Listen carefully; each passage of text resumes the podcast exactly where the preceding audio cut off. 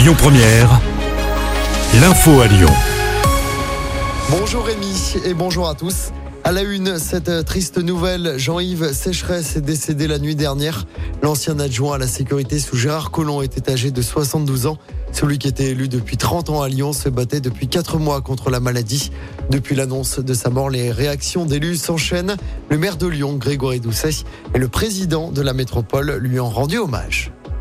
Dans l'actualité, à Lyon, cette intoxication monoxyde de carbone hier soir. Six personnes, dont deux enfants qui vivaient dans un appartement du premier arrondissement, rue de l'Annonciade, ont été prises en charge par les pompiers. Elles ont toutes été hospitalisées. L'origine de l'intoxication monoxyde de carbone n'a pas encore été précisée. Situation tendue dans le Vieux-Lyon hier soir. Une cinquantaine de personnes se sont mobilisées en réponse à l'attaque d'une conférence sur la Palestine samedi soir. Attaque de militants d'ultra-droite qui avaient fait plusieurs blessés. Un militant d'ultra-droite a d'ailleurs été incarcéré. Hier soir, la police était sur place pour éviter tout affrontement. Deux mineurs mis en examen après l'attaque au mortier d'artifice du lycée La Martinière Montplaisir. Les deux jeunes sont âgés de 16 ans. Pour rappel, l'attaque avait eu lieu vendredi matin. Armé de mortiers d'artifice, un groupe de jeunes avait tiré sur la façade. Le proviseur de ce lycée du 8e arrondissement était notamment pris pour cible. L'un des mineurs a été mis en examen et placé en détention provisoire. L'autre jeune a été laissé libre sous contrôle judiciaire. Noël approche, il est l'heure pour les enfants d'écrire au Père Noël. Le secrétariat du Père Noël ouvre aujourd'hui à Libourne. Il suffit d'indiquer Père Noël sur l'enveloppe, pas besoin de timbre. Les enfants ont jusqu'au 20 décembre pour écrire au Père Noël.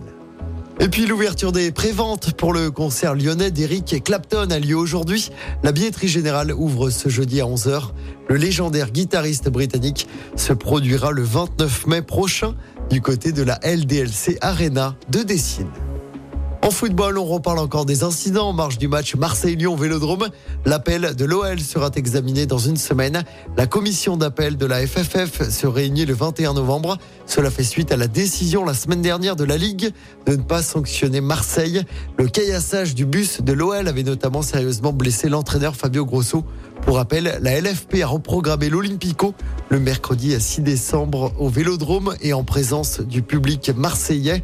Et puis toujours en football, c'est le début ce soir de la Ligue des champions féminines. Nos Lyonnaises se déplacent sur la pelouse du Slavia Prague. Coup d'envoi à 21h. Écoutez votre radio Lyon Première en direct sur l'application Lyon Première, lyonpremière.fr et bien sûr à Lyon sur 90.2 FM et en DAB+. Lyon Première